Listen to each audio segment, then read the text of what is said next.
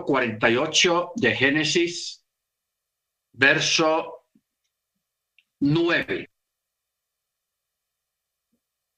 8 y, 8 y 9, donde Jacob le pregunta a Joseph sobre los dos hijos y le dice, ¿quiénes son estos? ¿Quiénes son estos? Entonces, Joseph le responde y le dice, estos son mis hijos que Elohim me ha dado con esto. No sé cómo están las otras Biblias. Voy a mirar aquí. Génesis 48. Verso 9. 48, 9 dice, estos son mis hijos que Elohim me dio aquí. O sea, aquí menciona ya otra, está escrito de otra forma.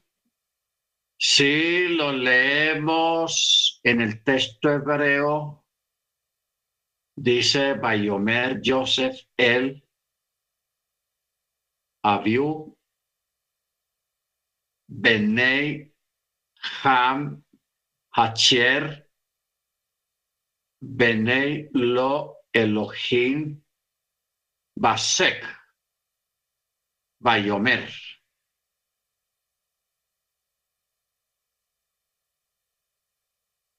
Elohim Bahem, sí, menciona eh, Basek. La palabra correcta es no es aquí, sino esto. ¿Ok? Porque en otras versiones está la palabra aquí. Que, que como diciendo, estos son los hijos que, que Elohim me dio aquí en Egipto, como si dijera eso. Pero en el texto hebreo no dice aquí, sino que dice base. Se. O sea, eh, esto, esto. ¿Cómo, ¿Cómo podemos corroborar o saber esto buscando un contexto donde esté la palabra base? Esa palabra es una palabra muy curiosa y muy conocida en el judaísmo porque cuando descendió por primera vez el maná, los, los hebreos preguntaron, Masé, o sea, ¿qué es esto? Masé. ¿Qué es esto? Entonces está la palabra se, porque la palabra se quiere decir esto y ma quiere decir qué. ¿Ok? Entonces, de ahí a que ya sabemos que lo que dice ahí eh, originalmente es, me ha dado con esto. ¿Qué es esto? Él está llevando los documentos de matrimonio con los que él se casó con la egipcia, que son dos. Uno se llama el Erusim, que es un documento que se hace en presencia de testigos, donde el novio le da a la novia para confirmar el matrimonio. Y luego está la Ketubá, que es el documento que se lee cuando, en la ceremonia bajo la Jupá, el Erusim y la Ketubá. Pero también Joseph le está dando a entender a Jacob de que él, eh, aunque estaba en Egipto y se casó con una egipcia, la egipcia está bajo la tutoría de la Torá, o sea que ella guarda Torá y mandamiento y digamos prácticamente que ella hizo conversión al Elohim de los hebreos, porque si ella aceptó un erusim y una ketubá, es porque ella ha hecho conversión, ¿ok? Ha aceptado al Elohim de los hebreos y ha aceptado hacer un matrimonio y una ceremonia en, en forma hebraica, en forma israelita, conforme a la fe de los padres, ¿ok? Bendito sea el nombre del Eterno. O sea que los hijos fueron levantados y fueron criados bajo la Torá. Usted puede preguntar entonces, pero, pero ¿cómo así que bajo la Torá si la Torá fue dada tiempo después? Acuérdese que la Torá ya existía en ese tiempo, la Torá oral. ¿Ok? La Torá oral, o sea, la, la Torá de la tradición, la que se enseña de padres a hijos. Bendito sea el nombre del Eterno.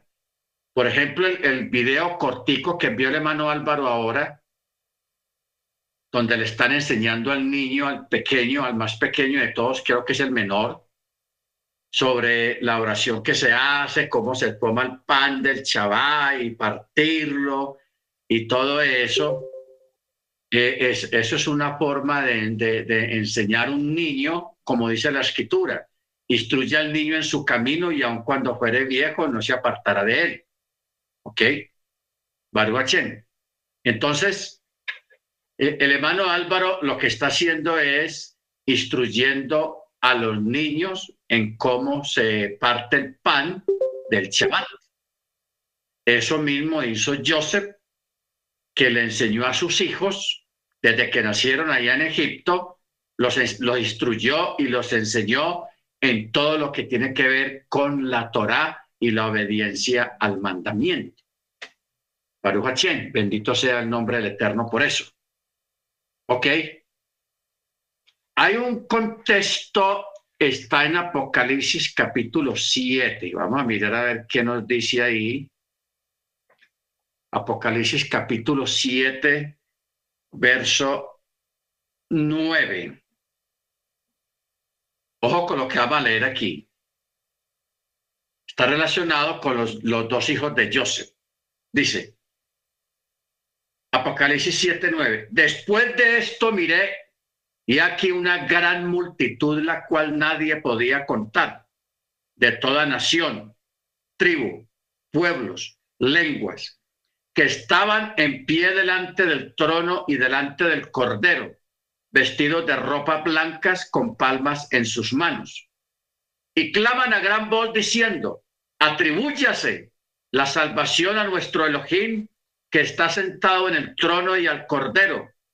Y todos los ángeles estaban en pie alrededor del trono y los ancianos y de los cuatro seres vivientes y cayeron sobre sus rostros delante del trono y adoraron al Eterno, diciendo, amén, la bendición y la gloria, la sabiduría, la acción de gracias y el honor y el poder y la fortaleza a nuestro Elohim por los siglos de los siglos. Entonces uno de los ancianos tomó la palabra y me preguntó, ¿quiénes son y dónde vienen estos vestidos con ropas blancas? Y le he dicho, Señor mío, tú lo sabes. Y él me dijo, estos son los que salen fuera de la gran tribulación y lavaron sus ropas y las blanquearon en la sangre del cordero. Esta porción tiene como principio en el verso 9 cuando dice, he aquí una gran multitud, la cual nadie podía contar, de toda nación, tribu, pueblos, lenguas, que estaban en pie delante del trono y delante del cordero, vestidos de ropas blancas con palmas en las manos. Eh, bueno, la, la, esta paracha o esta porción, este, esta parte, tiene mucho que ver con esto, con esta multitud. ¿Por qué? Porque esa multitud viene de los hijos de Joseph, ¿ok? De Efraín y Manasé. Eso lo vamos a ver ahora dentro de un momentico, cuando Jacob hace el cruce ahí extraño, sobrenatural, cuando ora por los hijos de Joseph. Bueno, y Jacob dijo, por favor, tráelos a mí y los bendeciré. Y los ojos de Israel se habían, verso 10, y los ojos de Israel se habían vuelto pesados por la vejez. No podía ver bien. Así que los acercó así, los besó y los abrazó. Israel dijo a Joseph, no imaginé ver tu rostro y aquí que Elohim me ha mostrado también a tu progenie. Entonces Joseph lo sacó de entre sus rodillas y se postró con su rostro a tierra. Y Joseph tomó a ambos, a Efraín a su derecha, porque era el mayor, y a la izquierda de Israel a Manasé, y a la derecha de Israel, y los acercó a él. Israel extendió su mano derecha y la puso sobre la cabeza de Efraín, aunque era el menor, y su izquierda sobre la cabeza de Manaché, guiando con inteligencia sus manos. Ojo con lo que dice el texto, guiando con inteligencia sus manos. Eso, eso no era un acto de que ve, se me fue la mano o, o me equivoqué. No, él lo hizo adrede, inteligentemente, porque lo que va a pasar ahí, hermanos, es algo extraordinario. ¿Ok? Eh, por eso dice el texto, guiando con inteligencia sus manos, pues Manasé era el primogénito. Y bendijo a Joseph y dijo, oh Elohim, delante de quien marcharon mis padres Abraham y Isaac, Elohim que me guía desde que existo hasta este día, que el ángel que me redime de todo mal bendiga a los jóvenes y que mi nombre sea llamado en ellos, así como el nombre de mis padres Abraham y Isaac, y que se reproduzcan abundantemente en la tierra. Ahí fue cuando Joseph ve que él en vez de, poner la mano sobre las cabezas así, la derecha sobre Manasé y la izquierda sobre Efraín, él lo que hizo fue que cruzó las manos. Un acto sobrenatural guiado por el Rúa, por el Espíritu, que él cruza las manos y pone la mano derecha sobre Efraín. ¿Ok? que debía de ser sobre Manasés, pero la puso sobre Efraín. Joseph vio eso, entonces Joseph dice, verso 17, Joseph vio que su padre ponía su mano derecha sobre la cabeza de Efraín y le molestó. Así que sostuvo, trató de agarrar la mano del papá y decirle, no, eh, papá, es aquí en este y, ponerla sobre la cabeza de Efraín. Así que sostuvo la mano de su padre para quitarla de sobre la cabeza de Efraín y ponerla sobre la cabeza de Manasés. Y Joseph dijo a su padre, no es así, padre mío, pues este es el primogénito, pon tu derecha sobre la cabeza de él, o sea, sobre Manasés. Pero su padre se negó y dijo, lo sé, hijo mío, lo sé. También él se convertirá en nación. ¿Quién? Efraín, eh, eh, Manasé. Y también él se engrandecerá. Pero, sin embargo, su hermano menor será más grande que él y la fama de su descendencia llenará los pueblos. ¿Ah? ¿Cómo la ve? Verso 20. Y los bendijo en ese día diciendo, por ti Israel bendecirá diciendo, que Elohim haga como a Efraín y como a Manasé, y puso a Efraín delante de Manasé, o sea, lo mencionó primero. Israel dijo a Joseph, he aquí que yo muero, Elohim estará con ustedes y les hará retornar a la tierra de sus padres y en cuanto a mí, te he dado Chechem, una porción más sobre tus hermanos, la que tomé de mano de Lemorí con mi espada y con mi arco.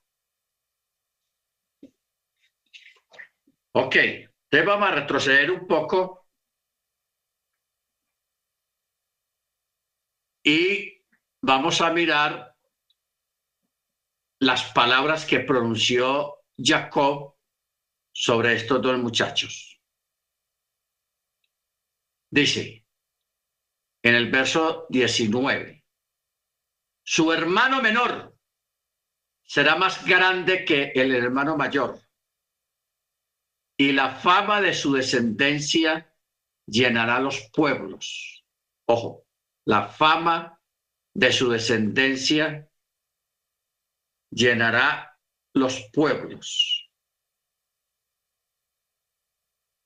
O sea, el mundo entero se llenará cuando se dé a conocer la fama y el renombre de Yeshua, cuando su nombre sea publicado en todo el mundo a través de la casa de Efraín, de la casa de Efraín. ¿Por qué? Porque cuando se cumpla Ezequiel 37, yo, recuerdo mucho en la iglesia cristiana que la gente de chistes y de cosas, pues la gente chistosa. Eh, cuando uno les preguntaba, ¿qué hay de fulano de tal? o sea, de un hermano de la congregación. ellos decían, hermano, qué pesar, Ezequiel, usted sabe, Ezequiel 37. Así le decían a uno, Ezequiel 37. O sea que está apartado, que es como un valle de huesos secos. ¿Ok? Pero ¿qué pasa? Ezequiel 37, hermanos, es un capítulo profético muy grande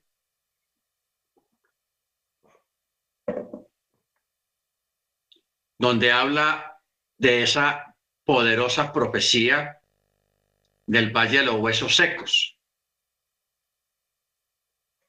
donde el Espíritu llevó al profeta a un valle inmenso que estaba lleno de huesos en el piso, secos. Entonces,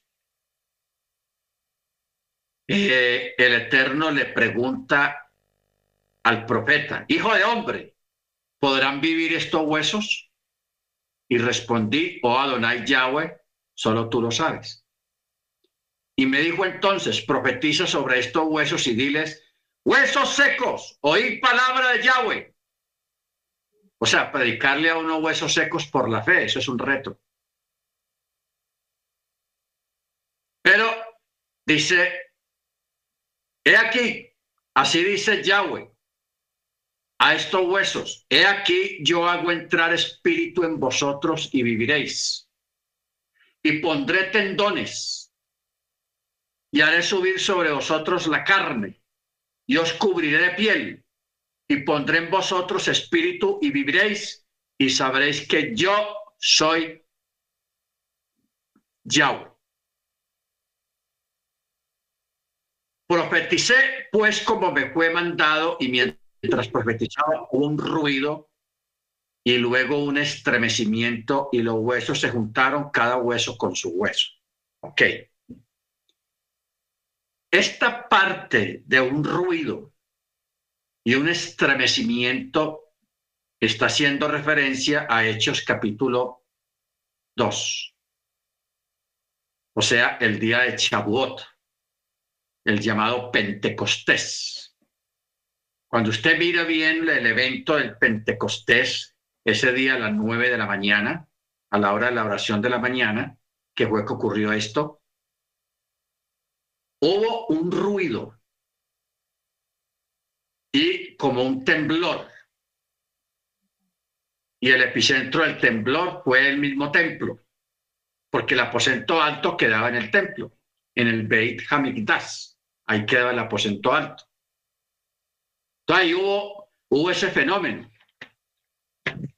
Vamos a, leerlo mejor para uno no decir lo que no, lo que no es. Hechos capítulo 2. Mira lo que dice. De repente fue hecho en el cielo un estruendo, ruido, como una ráfaga de viento impetuoso, el cual llenó toda la casa donde estaban sentados y se les aparecieron lenguas como de fuego que se repartieron y se posaron sobre cada uno de ellos. Y fueron todos llenos del Ruach Jacodés y comenzaron a hablar en diferentes lenguas según el Espíritu les concedía hablar. Y había en Jerusalén hombres judíos piadosos provenientes de toda nación debajo del cielo. Cuando ocurrió este estruendo o este ruido fuerte, la multitud se reunió y estaban confusos porque oían a cada uno hablando en su propia lengua. O sea, como era fiesta de Shavuot, ustedes saben que para los judíos era obligatorio ir a celebrar las principales fiestas, había que ir a celebrarlos a Jerusalén. Entonces muchos se programaban para el año y decían, bueno, como yo vivo tan lejos y no tengo suficiente dinero, eh, escogía la, la, cada persona escogía a la fiesta que iba a acudir. Podía ser Pesach, podía ser Chabuot, podía ser Sukkot o podía ser la fiesta de Yom Kippur o la fiesta de, de Yom Teruah, la fiesta de las trompetas. El que tenía buen nivel económico, buen dinero, se pegaba sus siete idas a, sus seis, cinco idas a Jerusalén al año para participar de todas las fiestas, pero a otros no les quedaba fácil. Porque había gente que vivía en España, en Macedonia, en Antioquía, en Asia, en Egipto, en Siria, en muchos lugares, judíos expatriados. Entonces eran judíos que o nacieron allá o se criaron allá entonces ya hablaban otro idioma, hablaban egipcio, hablaban árabe, hablaban eh, castellano, los, judíos españoles, etcétera, etcétera, porque ya en España, en Sefarad, así se llamaba España en esa época, ahí ya, habían, ya vivían muchos judíos desde esa época, la época apostólica. Entonces muchos iban a las fiestas y el fenómeno fue que ellos, cuando se arrimaron allá a ver dónde, al lugar del estruendo, escucharon a los discípulos escucha, a hablar profusamente y claramente la lengua de ellos, el idioma donde ellos vivían. Decían, wow, esta gente que son galileos, porque la forma de hablar y la forma de vestir se veía que eran locales de ahí, pero eran de, pueblos pobres, galileos. Entonces, por eso la gente, mire cómo dice el verso 7, atónitos y asombrados decían, mirad, ¿no son galileos todos estos que hablan? Galileos. Galilea era una área en, en Judea de muy mala fama, gente muy pobre, pescadores, pecadores, publicanos. O sea, era un lugar de, cuatro en conducta. Y también tenía una forma de hablar, una jerga, una forma de hablar muy diferente a, la que, a como se hablaba en Jerusalén. Estamos hablando de acentos. Entonces, aunque ellos hablaban egipcio, árabe, eh, asiático, castellano y quién sabe qué otros idiomas, lo hablaba con el acento de, de, Galilea.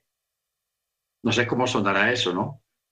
Baruch Entonces,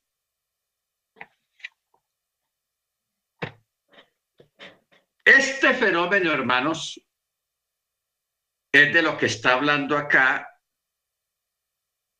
en el verso 7 de Ezequiel 37 un ruido, un estremecimiento. Entonces empezaron a formar cuerpos. ¿Qué tiene que ver con la, la formación de los cuerpos aquí en la profecía? Porque los huesos, los huesos se juntaron y aparecieron esqueletos parados, completos. Cuando ya estaba el esqueleto completo en pie, empezó desde abajo hacia arriba a subir piel, tendones, músculos, sangre, de todo. cuando ya estabas todo, todo cubierto, los ojos, las manos, ya fueron cubiertos con la piel externa, porque así, así dice. He aquí tendones y carne crecieron sobre ellos y los cubrió de piel por encima, pero no había rúa en ellos, no había espíritu de vida. Entonces, al momento, verso 9 dice, entonces me dijo, profetiza al espíritu, profetiza, hijo de hombre, y di al espíritu. Así dice Adonai Yahweh, ven de los cuatro vientos, oh Rúa, y sopla sobre estos muertos para que vivan.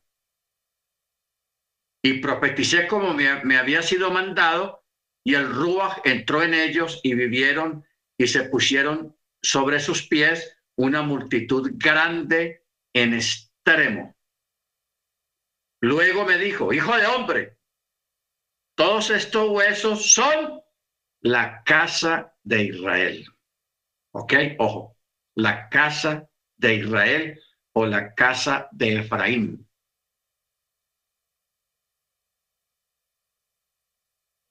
La casa de Efraín. Ahora, para entender bien esto, hay que seguir adelante en este mismo capítulo, en el verso 15 en adelante, donde habla de los palos, las varas. Dice, vino a mi palabra de Yahweh diciendo, hijo de hombre, toma ahora un palo y escribe en él para Yehudá y para los hijos de Israel, sus compañeros. Ojo, Toma después otro palo y escribe en él para Joseph, ojo, Joseph, palo de Efraín. ¿A fue que Jacob le, puso la mano derecha? Lo, elevó. Aquí está. Para Joseph, palo de Efraín y para toda la casa de Israel, sus compañeros. Entonces aquí tenemos las la famosas dos casas. La casa de Yehudá y la casa de Efraín o la casa de Israel. Tiene dos nombres, se le puede llamar de dos formas. La casa de Israel o la casa de Efraín. Pero ¿por qué la casa de Israel y por qué la casa de Efraín? Porque, hermanos, los efraimitas que representan la casa de Israel fueron los que fueron esparcidos por toda la tierra y se asimilaron a las naciones a donde fueron enviados, o sea, se descarrilaron, dejaron de practicar la fe de los padres. ¿Ok?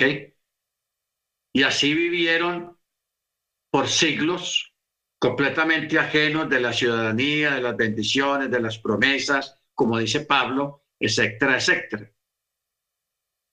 Pero como al principio habla de, de, de, de hablarle a esos huesos secos, porque las personas, fue tanta su pobreza espiritual y su vacío espiritual a estos descendientes de la casa de Efraín, de la casa de Israel, que ellos vivían secos, como muertos, completamente muertos. Entonces, por eso está la profecía. Profetiza a estos huesos y vivirán. Este movimiento, hermanos, de, la casa de Efraín, de la casa de Israel, comienza precisamente eh, el día de Chabuot, Hechos capítulo 2. ¿Ok? Ahí comienza la formación y el llamamiento para el valle de los huesos secos. ¿Ok? El valle de los huesos secos. Nosotros en este tiempo, lo que estamos viviendo, a los que el Eterno nos sacó, a muchos de ustedes salieron del catolicismo, de la Iglesia Católica. Otros salimos de la Iglesia Cristiana. Y otros salieron que ni católico, ni cristiano, ni nada, pero aquí están. Bendito el Eterno.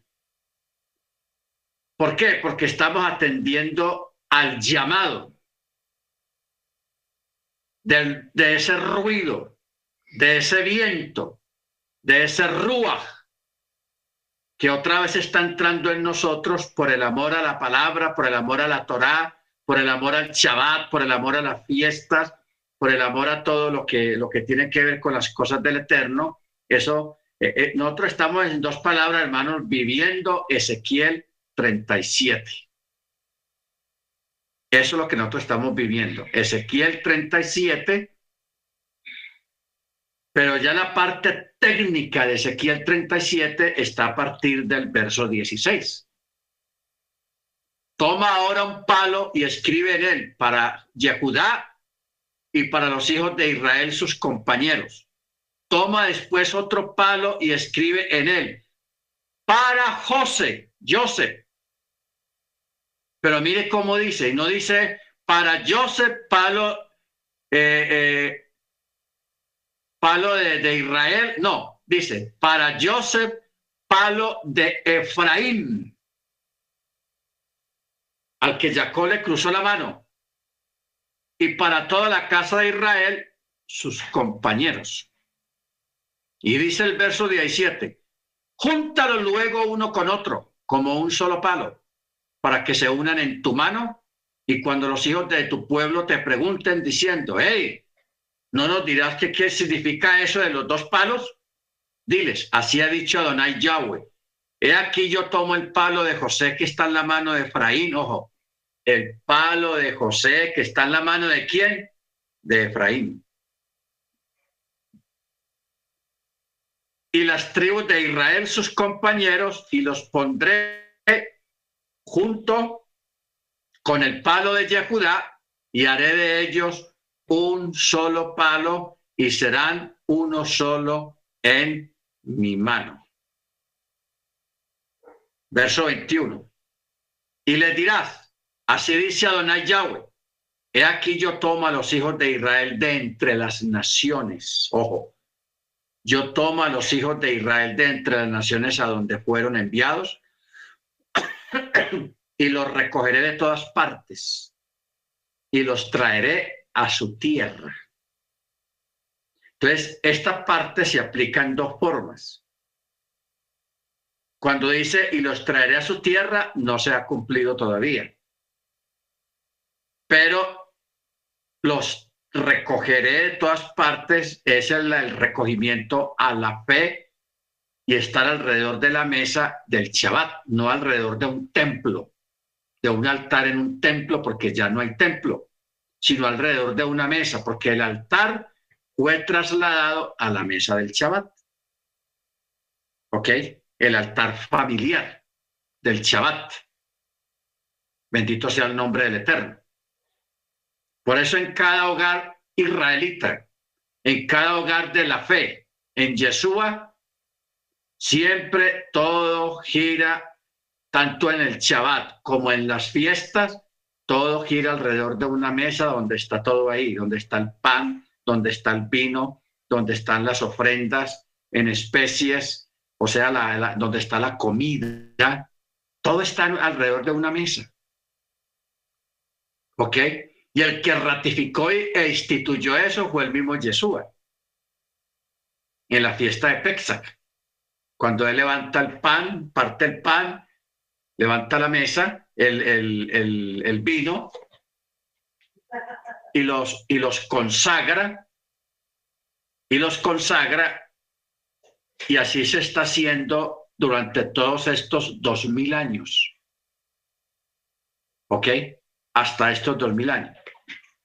Entonces, hermanos, algo que nosotros tenemos que entender y que muchos de pronto no han entendido todavía es la doctrina o la enseñanza de las dos casas. La casa de Yehudá y la casa de Israel. ¿Ok? Porque la casa de Israel está representada por las diez tribus y está representada por Efraín también, como acabamos de leer aquí. Por eso dice, yo tomo el palo de José que está en la mano de Efraín y las tribus de Israel, sus compañeros, y los pondré junto con el palo de Yehudá y haré de ellos un solo palo y serán uno solo en mi mano. Esta profecía no se ha cumplido de juntarlos a los dos. En este momento los dos varas, los dos palos están separados. Allá están los judíos ortodoxos y los no pero que no creen en Yeshua. Ellos celebran Shabbat, celebran las fiestas en las mismas fechas que nosotros, tenemos casi las mismas costumbres, nos reunimos siempre alrededor de una mesa para celebrar el Shabbat, Baruch HaShem. ¿Cuál es la diferencia entre ellos y nosotros? Que ellos tienen Torah, pero no tienen a Mashiach, a Yeshua. Nosotros tenemos Torah y tenemos a Yeshua Hamachia en nuestras vidas. ¿Ok? Pero nosotros vamos por aquí y ellos van por allá, pero vamos detrás de un mismo propósito, detrás, eh, buscando un mismo blanco, buscando el mismo blanco, que es el reino, siguiendo la Torá, la misma Torá, el mismo mandamiento, diferimos en algunas cosas en cuanto a cumplimientos, en cuanto a formas de, de practicar algunos mandamientos, etcétera, etcétera, pero eso no es problema. No es problema. Nosotros no podemos mirarlos a ellos como enemigos, aunque ellos sí nos miran a nosotros como enemigos, pero nosotros no hacia ellos, más bien oramos por ellos. Pero dentro de un poco de tiempo, Yeshua mismo se va a manifestar a ellos porque ellos lo desconocen. Entonces Yeshua se va a manifestar a ellos y cuando ya ellos crean en él, lo reconozcan, ya Yeshua les dice, oh, muchachos, yo no vengo solo. ¡Hey! Ahí está la casa de Efraín, la casa de Israel. Por eso eh, el, aquí en, en, Génesis 48, cuando dice, su descendencia llenará los pueblos y los bendijo, diciendo, por ti Israel bendecirá, diciendo, que Elohim te haga como a Efraín y como a Manasés, y puso a Efraín delante de Manasés. Baruch Bendito sea su nombre. Por eso dice, su fama, la fama de su descendencia llenará los pueblos. Llenará los pueblos. ¿Ok? Baruch. Entonces, hermanos, aquí tenemos una de las cosas más maravillosas y una de las doctrinas y enseñanzas más grandes, pero también la más ignorada especialmente en el mundo católico y en el mundo cristiano. Usted ve que en el mundo cristiano nunca hablan de las dos casas. Eso lo tienen fuera de su pensum doctrinal. Pero nosotros sí debemos de aprender claramente qué significa esto de las dos casas. Porque si nosotros no entendemos lo de las dos casas, nos va a quedar difícil explicarle a las personas que, es entrar en el camino, que es creer en Yeshua, que es guardar Shabbat, que es celebrar las fiestas. Porque en la escritura, en la Tanakh, hay como 120 profecías que hablan del regreso de la casa de Israel, del retorno. Eso tiene muchos nombres. El regreso, el retorno, el techubá. El por ejemplo, el, el techubá fue exteriorizado, fue explicado a través de la parábola de los del hijo pródigo. De aquel el menor, ojo, el menor, ¿quién fue el que se fue? El menor, no el mayor. El mayor quedó con el papá. El menor fue el que se fue. ¿Ok? Y aquí, ¿quién fue, fue bendecido acá? El menor, Efraín. O sea, es una representación, hermano, espectacular que hay en toda la escritura acerca de las dos casas de Israel. En la parábola del sembrador del hijo pródigo, el menor viene, retorna, hace techubá a la casa, no de su hermano, a la casa. Ojo con esto. Porque hay, hay personas que piensan que, que nosotros tenemos que convertirnos a los judíos ortodoxos que no creen en Yeshua, no. El hijo menor retornó a la casa. ¿Qué representa la casa en esta parábola? El eterno, el reino, como dijo Yeshua. El reino de los cielos ya está entre vosotros. Toda persona que entra a la fe de Yeshua, al Shabbat, al mandamiento, esa persona está participando y está entrando a formar parte del el reino. Y Jesús lo dijo varias veces, el reino de los cielos está entre vosotros, ya vino, aquí está. Porque es que el judaísmo esperaba era que viniera un guerrero, un valiente, un Sansón, un David, un Saúl, alguien sin miedo para enfrentarse a los romanos que estaban sometiendo tributariamente a los, a los judíos, a los israelitas en aquella época. Eso es lo que ellos esperaban, un, salvador de este tipo. Pero cuando ellos ven a Yeshua, que solamente habla de amar a los enemigos, del perdón, de la paz, del shalom, dijo, ah, este no encaja con nuestras expectativas, ese no es. Y lo rechazaron. Pero sí era. Y si es, Baruch si es. ¿Ok? Y eso es lo importante que nosotros debemos de mirar y entender al menos en esta parte. ¿Ok? Entonces, ¿qué ocurre? Que en la parábola del, hijo pródigo, siempre se me mete el sembrador, del hijo pródigo, el menor regresa haciendo techua o retorno y comienza ese proceso de conversión. ¿Cómo fue el proceso de conversión ahí relatado en la parábola? Báñenlo, tevilá. Vístanlo, vestido nuevo.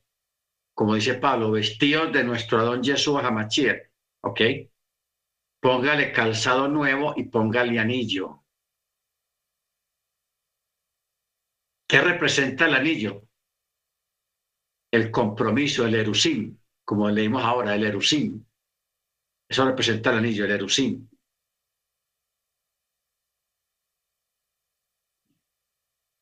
Y maten el becerro gordo. Vayan rápido, maten un becerro. Ah, pero hoy no es día, hoy no es fiesta. Vamos a hacer fiesta. ¿Ok? Pesach. Entonces, hacer un fiestononón.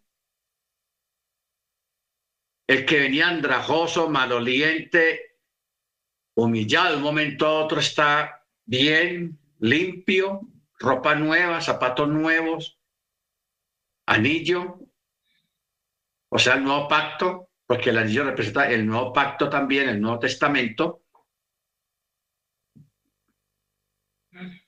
representa el Erusim también, y hace una fiesta. Y el becerro representa, hermanos, al Mesías.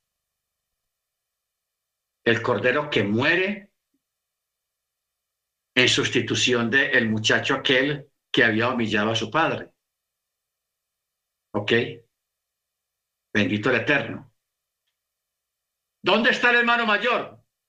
Está en otro lado. Ojo con eso. Está en otro lado. Cuando él llega y ve que el padre le está dedicando tamaña fiesta sin vergüenza ese que se había ido, según él, y era la verdad. Entonces se pone celoso.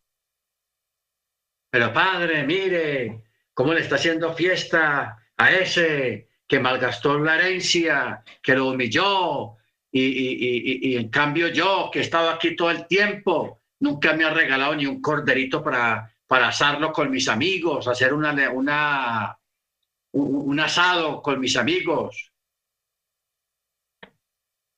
¿Ok? Eso, hermanos, es lo que están viviendo los judíos ortodoxos en este tiempo. ¿Por qué?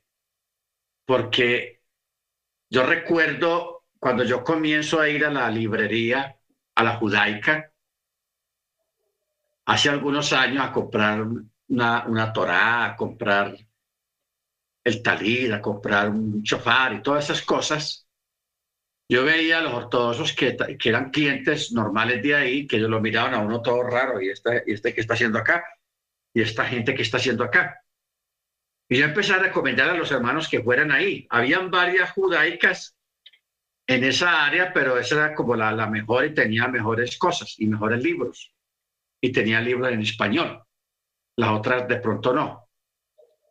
Entonces empezó a llegar gente allá, hermanos, y esa gente Claro, a nivel de negocio, muy bien, más ventas, porque empezó a llegar un montón de gente allá a comprar, gente de, pedidos de Atlanta, pedidos de New York, pedidos de otras ciudades, de aquí de Colombia, muchos pedidos, eh, pidiendo la Torá, pidiendo los talit, las cosas para poner el pan, las copas del vino y en fin, un montón de cosas y las ventas se aumentaron, pero luego empiezan a, mirarlo a uno feo con celos y a echarle indirectas a uno. Y ustedes que están creyendo que porque van a tener un talir, que porque tienen la Torah en la mano ya ustedes son judíos, así empiezan a hablarle a uno. Entonces, la clave aquí, hermanos, es que ellos están celosos como el mayor estuvo celoso cuando le hicieron fiesta al menor. ¿Ok? Baruch Entonces, es importante, hermanos, entender a profundidad esa, esa, esa parábola del hijo pródigo porque nosotros en este momento estamos viviendo Ezequiel 37 y estamos viviendo la parábola del hijo pródigo. Eso lo estamos viviendo. Y la gente está llegando y llegando y llegando y llegando. Otros están todavía ya pensando, inquietos en el catolicismo, en la iglesia cristiana. Hay mucha gente inquieta en este tiempo, haciendo preguntas, cuestionando en ellos mismos sintiendo que algo le falta, y claro que algo le falta. Nosotros, gracias al Eterno, ya tenemos lo que a, lo que ellos, a ellos les falta todavía, que sienten que les falta. Nosotros ya lo, ya lo alcanzamos. Baruch Lo, importante, hermanos, es entender lo de las dos casas. ¿Ok? Porque mañana vamos a mirar de, pronto no nos da tiempo para, para mirar 150 versículos que hablan sobre el retorno de las diez tribus. Y especialmente están los profetas. He aquí que yo los recogeré de las naciones donde los envié. Los buscaré debajo de las piedras, mandaré cazadores a que los casen, a que los busquen y los traigan. ¿Ok? Bendito sea el nombre del Eterno. O sea, yo, yo entiendo y yo sé que hay algunos grupos, incluso eh, de judíos ortodoxos, que ellos no creen en que haya un retorno en que vayan a regresar las diez tribus. Incluso ellos dicen, eso, las diez tribus, esa gente ya se perdió. Pero también conozco personas de raíces hebreas de la fe en Yeshua que tampoco creen en lo de las dos casas. Aunque usted les presente la evidencia textual, porque es que hay muchos textos, estamos hablando de como 150 textos que hablan del retorno de los exiliados, el retorno de la casa de Israel, y lo habla de una manera, de otra y de otra y de otra y de otra y de otra, pero ya el que se quiera cerrar a, una realidad que está ahí en las mismas escrituras y que está ocurriendo actualmente, ya eso es otra cosa. Claro que eso, creer o no creerlo, eso no salva ni condena. No es condenable. Pero de pronto sí es reprochable por no creerle al Eterno en sus planes. Porque cuando una persona dice, ah, yo no creo en eso de que las diez tribus regresen o los descendientes de las diez tribus, eso es como negar la eficacia y, y negar el poder y negar lo absoluto del Eterno en lo que Él quiera hacer de acuerdo a su voluntad. Bendito sea el nombre del Eterno. ¿Ok? Entonces, pero si, si usted lo entiende bien, si lo, si lo explicamos bien, claro que yo aquí no he explicado realmente nada, o sea, no empezaba a explicar bien cómo, cómo funciona esto, dónde están las, las dos casas, dónde están los dos palos, dónde está la, la, casa de Israel y la casa de Yehudá. No, he dado textos todavía, pero son 150 textos suficientes para uno entender claramente y responsablemente eh, este misterio de las dos casas. Lo único que hemos podido leer es lo que acabamos de leer aquí en Ezequiel 37, que menciona los dos palos palo de, de Judá y palo de Efraín. ¿Ok? Bueno, yo no quiero seguir más porque ya llevamos una hora y porque ya vamos a entrar al capítulo 49, uno de los capítulos más grandes que hay en la Torá,